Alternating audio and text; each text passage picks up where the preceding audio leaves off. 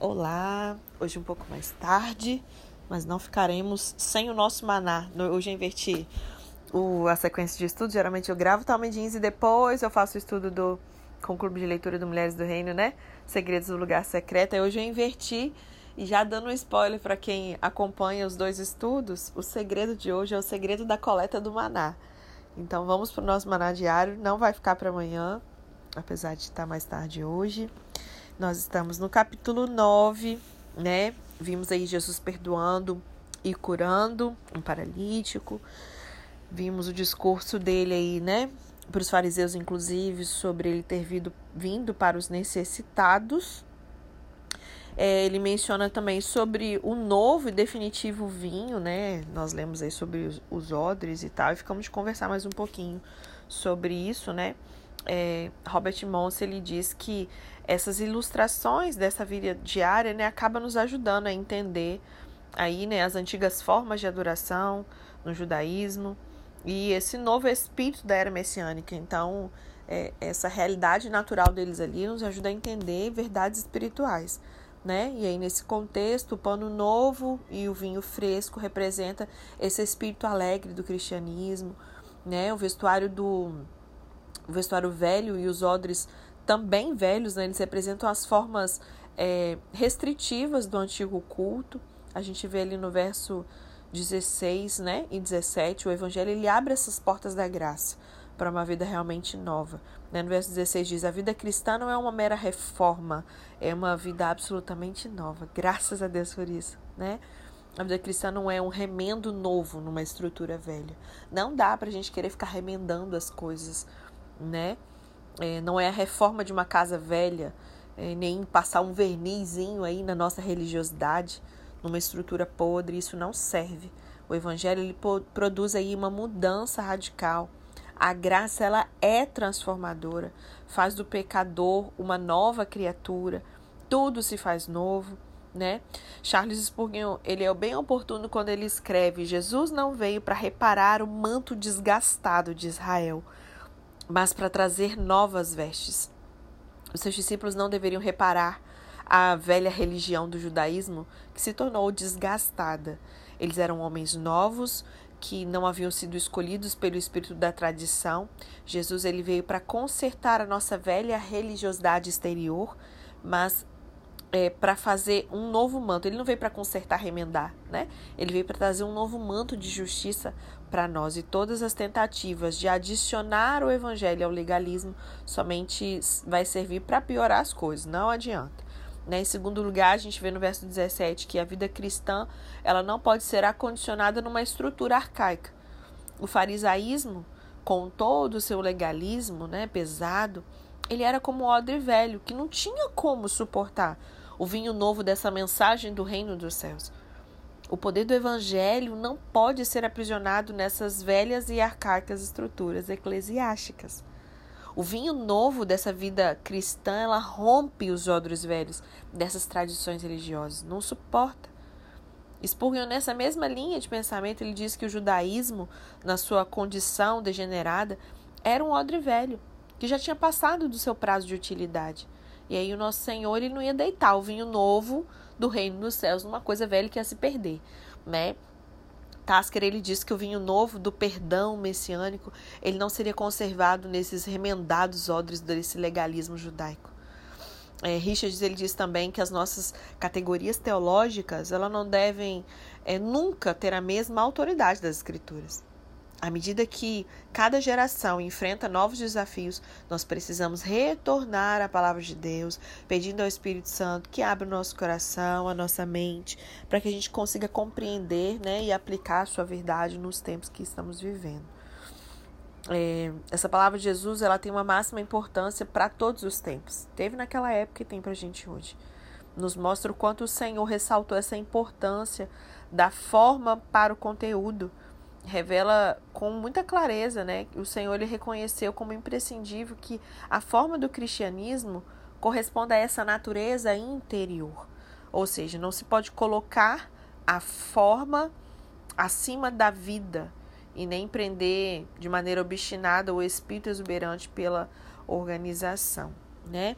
A gente leu, deixa eu ver, até o verso 17, né? É, a gente até viu aí os discípulos de João entrevistando Jesus e tal, foi quando ele falou sobre isso. Vamos ler então a partir do verso 18. Verso 18, Jesus ele tem poder sobre a morte. Enquanto ele estava falando, um dos dirigentes da sinagoga se aproximou e se ajoelhou diante dele e rogou: A minha filha acaba de morrer, mas vem, impõe a tua mão sobre ela e ela viverá. Oh, meu Deus. Verso 19.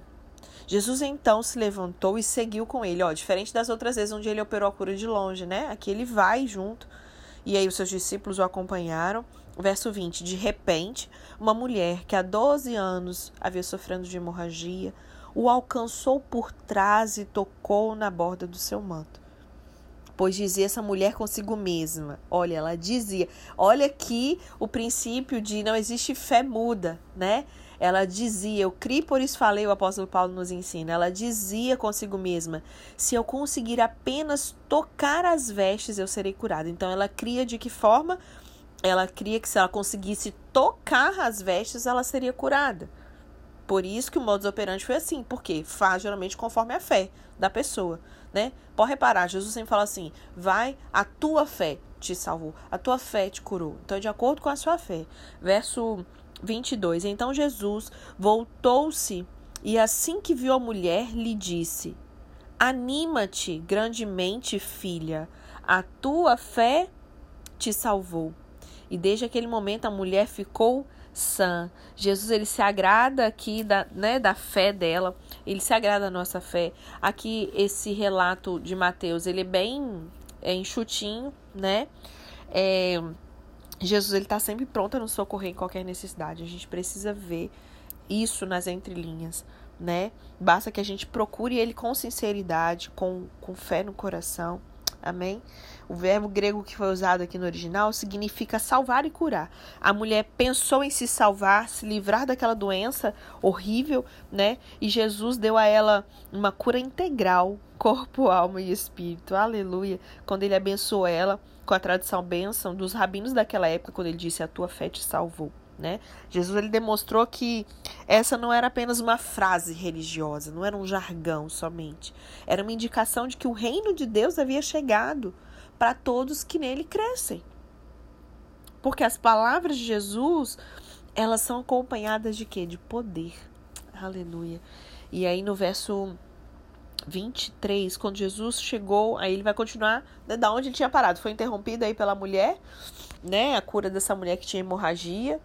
E aí ele vai seguir dessa ressurreição da filha desse chefe, né? Um dos chefes das sinagogas.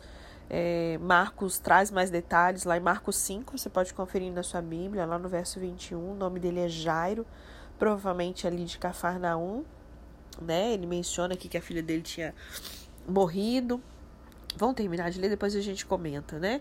Verso 23. Quando Jesus chegou à casa do dirigente da sinagoga e viu os flautistas fúnebres é, e a multidão naquele alvoroço todo, Jesus ordenou: retirai-vos daqui. Aqui também tem muito aprendizado para nós. Essa menina não está morta, ela está adormecida. E todos zombavam de Jesus. Ó, oh, Jesus também era zombado.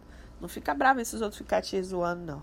Tá? Verso 25. Assim que a multidão foi retirada, Jesus entrou, tomou a menina pela mão e ela se levantou. Então a notícia desse acontecimento se espalhou por toda aquela região, obviamente, né? Gente, a gente precisa aprender sobre isso, né? Às vezes queremos milagres no meio da multidão. Tem coisa que Jesus fala assim: no meio da multidão, não. Retira todo mundo aqui. Porque no meio da multidão tem gente de tudo quanto é jeito. Tem credo, tem gente. Sabe? Precisa ali. E eu vejo que é, os discípulos aprenderam sobre isso. Pedro, quando ele vai operar cura, ali também está registrado em Atos, né? É, ele faz a mesma coisa com a menina, com a ta, né, Tabita, Tabita, não sei como se pronuncia corretamente, cada um fala de um jeito. É, ele manda retirar todo mundo, só deixa a mãe e o pai ali da criança, que era autoridade, né, e tal, e deixa ele. Então, assim, ele tira todo mundo do ambiente, ele aprendeu bem isso aqui com Jesus, né? Então a gente vê é, a situação aí dessa. dessa dessa menina, né, a filha dele que faleceu. Mateus ele resumiu aqui muitos detalhes, ele não fala, mas confere aí nos evangelhos sinóticos, tá bom? Marcos e Lucas eles registram que Jairo disse primeiro que ela estava morrendo, né? Que ele fala assim, é, verso 18 ainda, né? Minha filha acabou de morrer, ou está morta, em outra versão, né? Minha filha faleceu agora mesmo. Mas Marcos e Lucas registram que Jairo disse que ela estava morrendo, ou seja, ela não tinha morrido ainda. E mais tarde o informou, através dos mensageiros, que ela tinha morrido. Né? E aí Jesus respondeu que ela iria viver. Ainda que a sua fé seja menor do que a desse centurião, né? Ela era notável mesmo assim. E aí, a caminho da casa de Jairo, a gente vê essa mulher, a gente conhece bem, é um texto bem explorado né, nas pregações. Ela se aproximou ali por trás de Jesus, ela padecia dessa grande hemorragia, né, já tinha 12 anos. E a gente sabe né, que esse sofrimento era cerimonialmente considerado imundo. Né? Você pode conferir lá em Levítico 15, verso 19 a 30. E é por isso que a gente consegue entender o porquê dessa atitude dela, né? Olhando os outros evangelhos, ela, ela indo ali escondida ali por baixo, tentando encostar em Jesus e tal, ela não poderia estar ali por conta da lei, né? E ele toca, ela toca na orla da veste, provavelmente era a borda dos quatro cantos da capa dele, né? Que era usada pelos israelitas, né? De acordo com Deuteronômio 22, 12 números 15, verso 38. E novamente Mateus ele meio que condensa, né, o registro, mas ele observa que Jesus tornou claro à mulher que a fé não foi a orla, sabe? O povo geralmente é, é místico, né? Nós somos místicos. Ai, mas tem, tocou na orla. Não é a orla ali que era o negócio. Era a fé dela que operou aquilo com o poder. É quando o poder e o potencial se encontram, né? O poder de Deus e a fé dela. Quando a nossa fé né, vai de encontro a Cristo, bum, acontece. E foi essa a razão da cura, não foi a orla. Né? Jesus ele prosseguiu ali no caminho da casa onde tinha ocorrido a morte da menina. Tava ali a galera no funeral, tocadores de flauta, os pranteadores estavam reunidos ali para o funeral tradicional da época. Né? Você pode conferir em Jeremias 9,17, Jeremias 48, verso 36. E aí Jesus diz que ela não está morta, que ela estava dormindo. E a gente consegue até comparar essa declaração né, com relação a Lázaro. Lembra quando Lázaro morreu? Lá em João 11, verso 11, verso 14, Jesus usa essa mesma expressão. Não, ele não está morrendo, não, está dormindo. e essa declaração não é uma opinião errada né, que Jesus formou, e nem uma verdade literal, que a pessoa está, ah, não, a pessoa está inconsciente, estava dormindo. Não, não é isso. Né? Também não é que a morte é um sono da alma, tá? Isso foi dito à luz do que ele ia fazer a seguir. Ele estava apontando para um milagre que ele iria realizar, né? E aí a gente sabe que quando acontecia um milagre, a fama corria e toda aquela região, apesar da advertência de Cristo contra essa publicidade, ele sempre falava: ó, aguenta aí, não sai espalhando não. Mateus não fala nada aqui, mas Lucas 8:56 registra, Marcos 5:43 também, né, registra sobre isso. É... Então Jesus estava a caminho aqui da casa de Jairo. Vamos conversar um pouquinho sobre esse poder de Jesus sobre a enfermidade. A gente viu o poder de Jesus sobre demônios, sobre a natureza. Vamos falar agora sobre esse poder de Jesus sobre a enfermidade, né? É... Jesus estava a caminho aí da casa de Jairo para atender essa urgente necessidade, né, dele. Quando essa mulher toca com fé ali na orla das suas vestes, a mulher que sofria, é, sofria dessa hemorragia, né? E aí ela fica imediatamente curada. E o milagre ele não se restringiu somente do alívio imediato daquele fluxo cessar, né? Isso abrangia uma benção maior que foi o quê? A salvação. Então, ainda que a cura, né, seja manifesta é uma benção, é um grande milagre, é, você que não me segue nas minhas redes sociais pessoal, no meu Insta pessoal, tem muita gente que tá aqui no Talmidim, já me segue lá no. Me segue não, né? Segue Mulheres do Rei, mas que é administrado por mim no Instagram. No meu Instagram pessoal, eu publiquei semana passada um pequeno testemunho de uma cura física que eu recebi de Jesus e eu até mencionei lá que esse não é o maior milagre, de fato não é, né? A cura física é o de menos mediante a nossa salvação, né? E a gente vê que Jesus, além de curar esse sofrimento físico, ele abrangeu essa, salva essa benção maior que é a salvação da vida dessa mulher, né?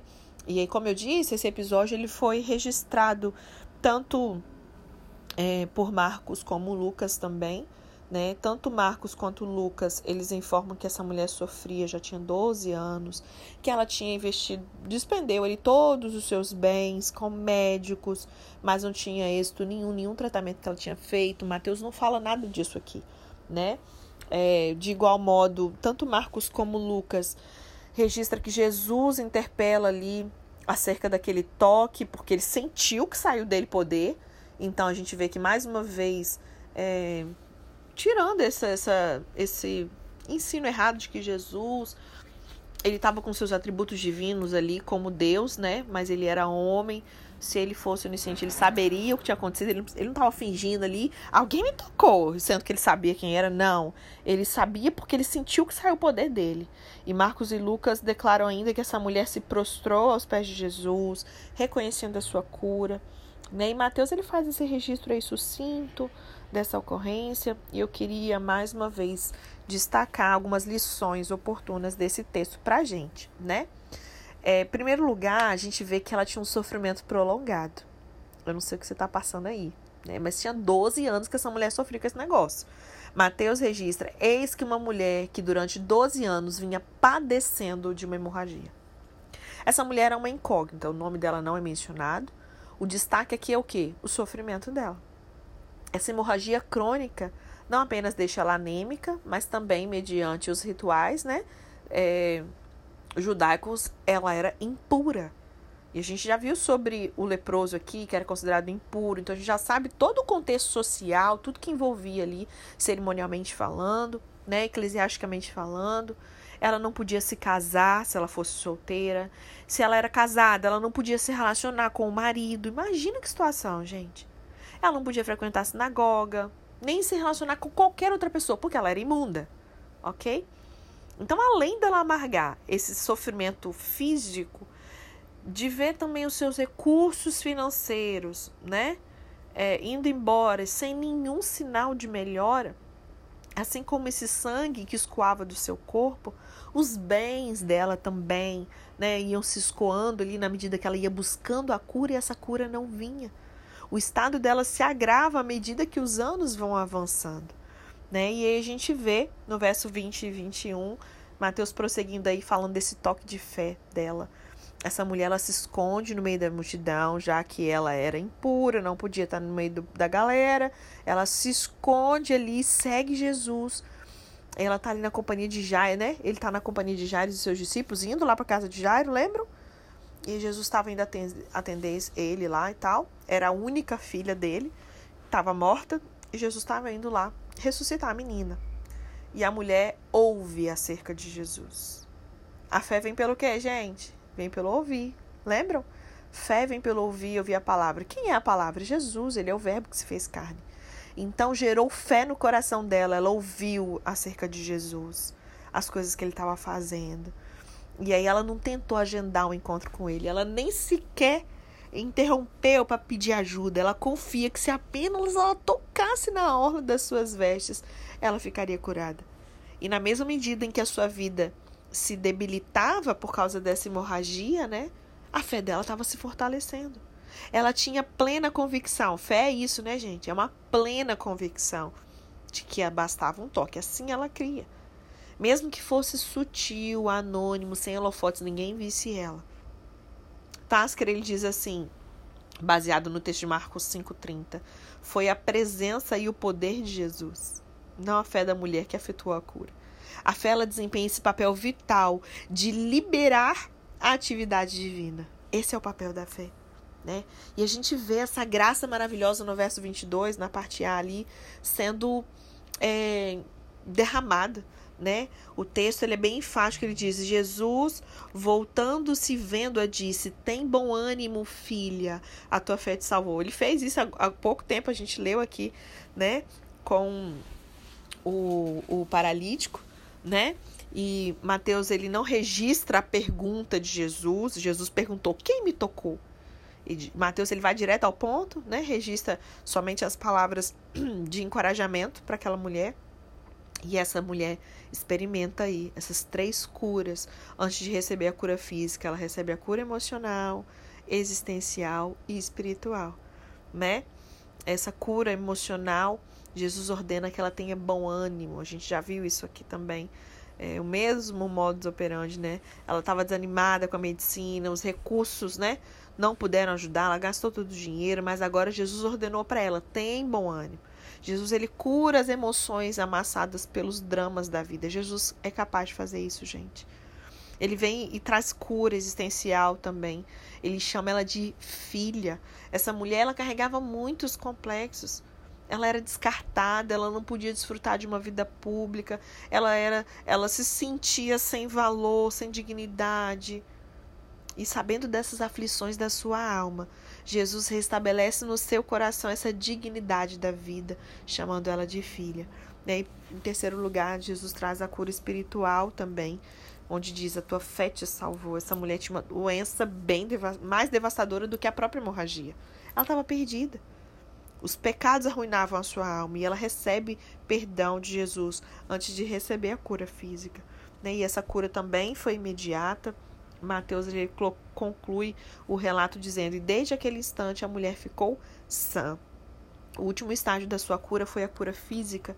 A hemorragia foi estancada, o mal né, foi dado por fim, a doença foi vencida, o poder de Jesus prevaleceu e a cura foi completa, imediata e eficaz. Glória a Deus.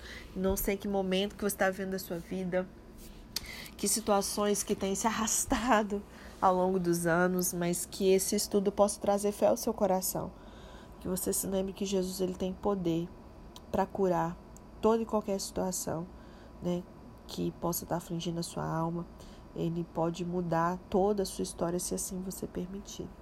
Né? A gente viu aqui também nesse texto o poder de Jesus sobre a morte. Aleluia. Aqui a gente vê esse segundo milagre de ressurreição, né, operado por Jesus, registrado nos evangelhos. Depois de curar essa mulher aí da hemorragia de 12 anos, ele ressuscita a filha de Jairo, que tinha 12 anos. É, não coincidentemente, também 12 anos. Eu já vi uma pregação incrível sobre isso também. Ai, Jesus, que coisa linda. Jesus ele demonstra esse poder sobre a enfermidade, mas ele também mostra o poder sobre a morte, né? Esse episódio também está registrado nos três evangelhos sinóticos, né? Mateus faz esse breve registro, diferentemente de Marcos e Lucas.